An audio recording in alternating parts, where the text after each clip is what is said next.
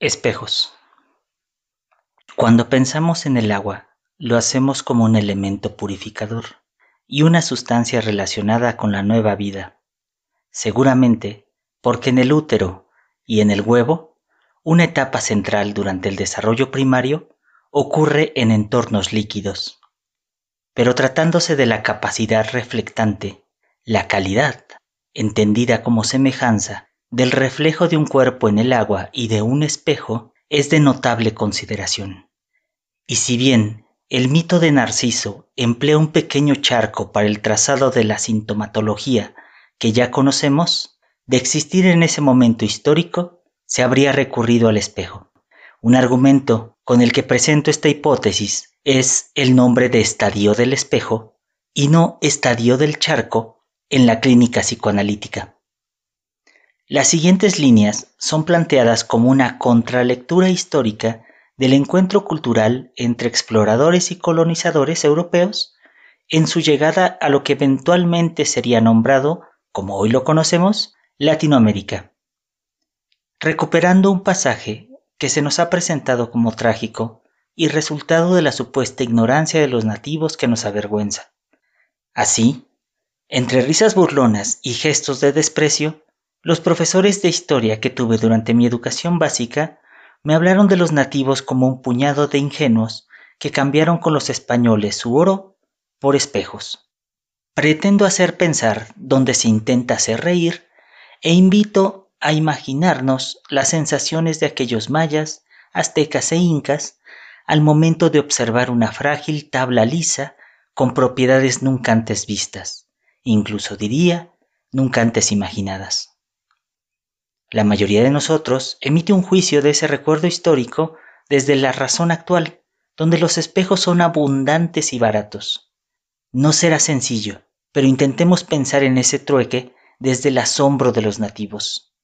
Para lograrlo, recordemos la dimensión mágica de nuestra vida social cuando fuimos niños y dejamos de lado la ciencia, con su reputación y el mercado como obligación, y pensemos no precisamente desde la afectividad, sino desde el moverse, del cual proviene emoción. En este ejercicio apenas si podemos recurrir a la imaginación, un vistazo de segunda mano, pero, al igual que pasaba con los espejos en el siglo XVI, peor es nada. Hagamos un reencuentro personal con el espejo. ¿Qué vemos? Un ser igual a nosotros en cuestión de la velocidad de la luz, inmediatamente alguien, con nuestras características al detalle desde lo corporal, lo gestual, lo aparentemente anímico y lo místico se nos aparece en un cuidado excepcional, pues no le falta un solo cabello que nosotros no tengamos.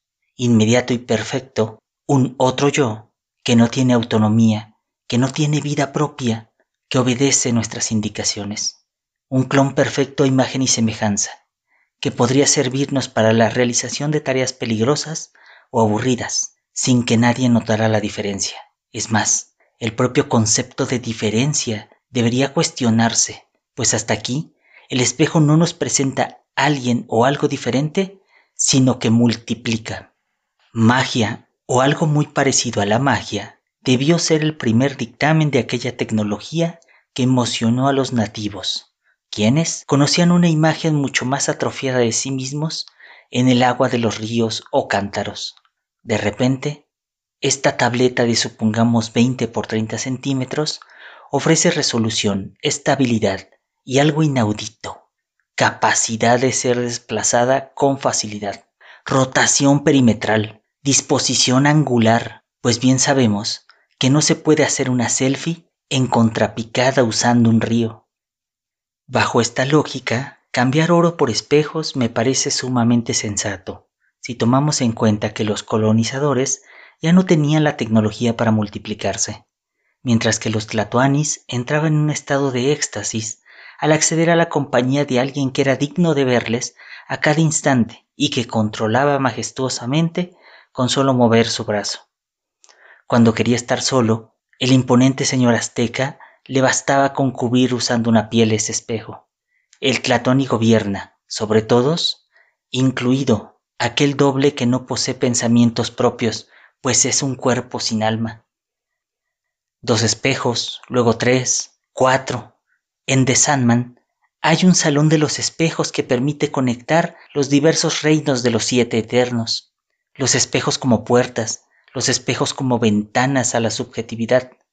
De este lado del mundo, la exploración del propio rostro, del yo, del cómo me veo, comenzó ahí, en un entorno con aroma al hierro de la sangre continua de los sacrificios y los cientos de flores que todos los días se cortaban para los espacios que ocupaban ricos y poderosos del imperio, quienes ahora tenían preguntas nuevas que se formulaban y respondían primitivamente.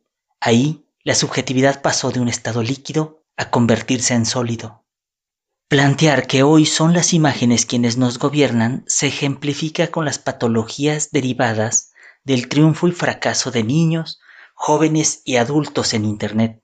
Esa necesidad de verse y ser visto lleno de simulacros y apariencias, atascado de encuadres y una constante corrección de los cuerpos, rostros y gestos. Triunfar como celebridad de la Internet en alguna de sus redes o aplicaciones es colocar nuestra subjetividad sobre un conjunto y declararnos victoriosos. A todos nos brillan los ojos y nos emocionamos con los dividendos económicos que supuestamente resultan de ser uno mismo. La pantalla actual en nuestros dispositivos es el espejo de nuestros antepasados, pero ahora da la sensación de que estamos del otro lado, que no somos dueños de la imagen, sino que la imagen nos gobierna y apenas si alcanzamos a ser un fragmento de lo que se supone que somos de ese otro lado del espejo, en Internet.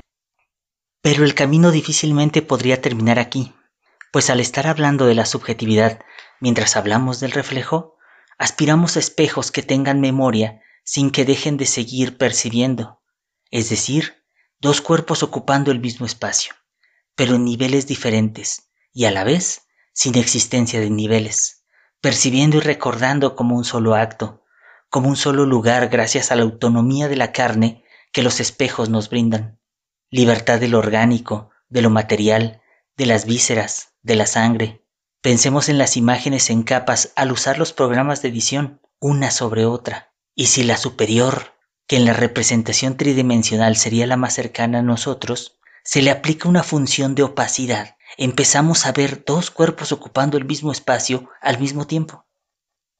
Así, tres momentos o etapas del reflejo. La primera orgánica, el agua, legado de la naturaleza y memoria de la condición biológica.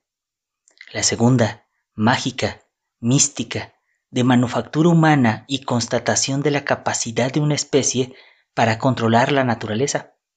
La tercera, una que se encuentra tentativamente joven, es la tecnológica.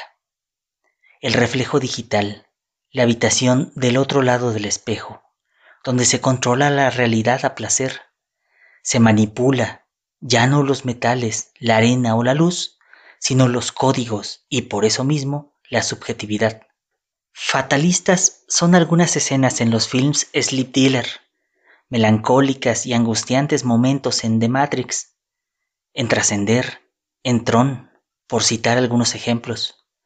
Pareciera que al pactar nuestra plenitud digital hay algo sucio en nosotros, pero también algo envidiable y por ello mismo aspiracional, como seguramente pasó con los mexicas que no podían costearse un espejo y debieron conformarse con seguir mirando su rostro en un charco.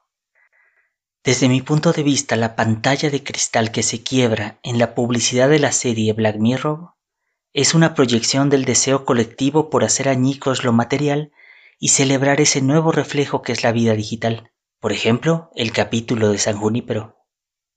El tercer estado de la materia se encuentra literalmente en las nubes informáticas y es volátil, e inevitablemente busca ocupar la totalidad del espacio. 1. El agua de los charcos. 2. La firmeza de los espejos. 3. lo gaseoso, etéreo, inaprensible de las nubes. No tiene caso exponer la semejanza de un alto costo para la compra de espejos en un momento temprano de la civilización y la compra de este reflejo digital hoy día. Me parece que resulta bastante obvio.